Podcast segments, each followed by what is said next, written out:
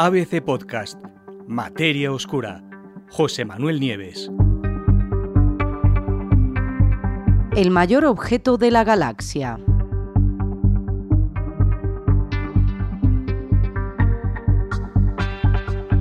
Un equipo de investigadores del Instituto Max Planck para la Astronomía en Heidelberg acaba de hacer público el descubrimiento del que es el mayor objeto jamás observado, jamás visto en nuestra Vía Láctea.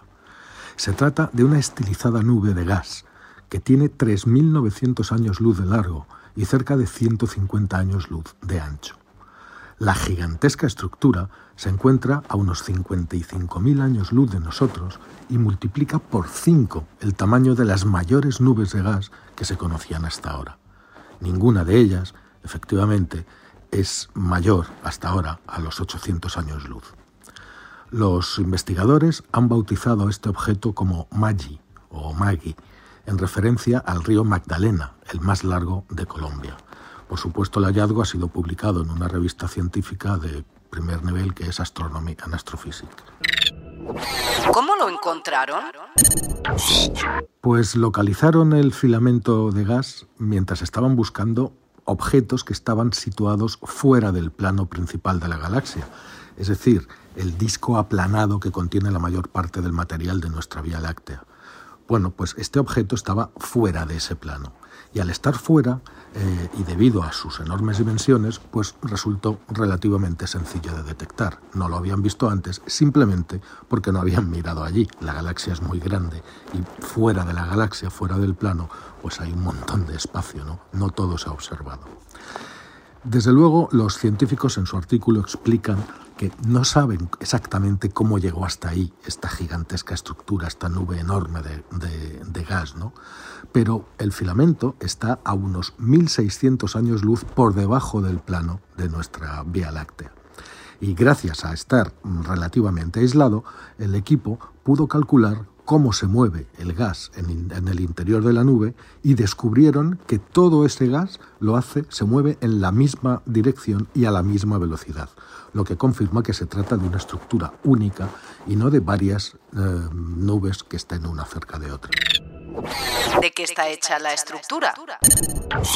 Bueno, pues hemos dicho que está hecha de gas, pero no, Maggie además tiene otra particularidad. No solo es muchísimo más grande que otras nubes de gas, como hemos dicho, ¿no?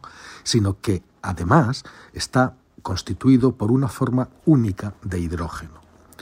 El hidrógeno, que es el, más, el gas más abundante, el elemento más abundante del universo, el 99% de toda la materia que hay es hidrógeno, pues puede presentarse en dos formas distintas hidrógeno atómico, que es un solo átomo de hidrógeno no enlazado, es decir, que no está, no está conectado con ningún otro átomo, está suelto, e hidrógeno molecular, H2, que consta de dos átomos de hidrógenos que están unidos entre sí.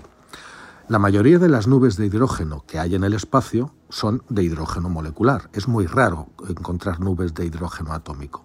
Pero Maggi está compuesta en un 92% de este hidrógeno atómico lo que la hace particularmente interesante para los investigadores.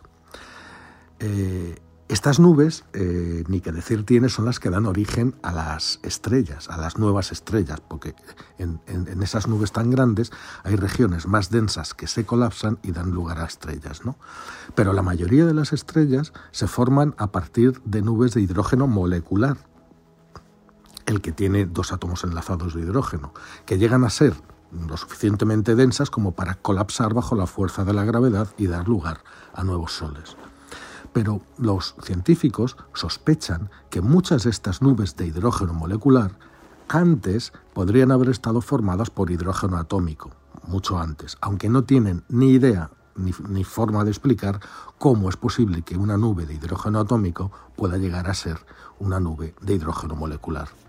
Ahí, precisamente, en este punto, radica uno de los principales misterios aún sin resolver en torno a la formación, a cómo se forman las estrellas. Por eso este estudio es realmente importante e interesante. En el caso de Maggi, en efecto, solo alrededor del 8% del hidrógeno es hidrógeno molecular y parece además estar concentrado únicamente en ciertos puntos a lo largo de la nube, a lo largo de los 3.900 años luz que mide la, nube. Por lo tanto, los astrónomos sospechan que podría estar en proceso de convertirse en una o más nubes separadas, separándose después, de gas molecular. Estudiar ese proceso puede ser fundamental para averiguar pasos que todavía no conocemos sobre la formación de las estrellas. Esas respuestas no las tienen todavía estos investigadores, pero el equipo espera que futuros estudios puedan aportar más datos para averiguar si efectivamente estas nubes de hidrógeno atómico se van convirtiendo con el paso del tiempo y veremos por medio de qué procesos en el hidrógeno molecular necesario para que nazcan las estrellas.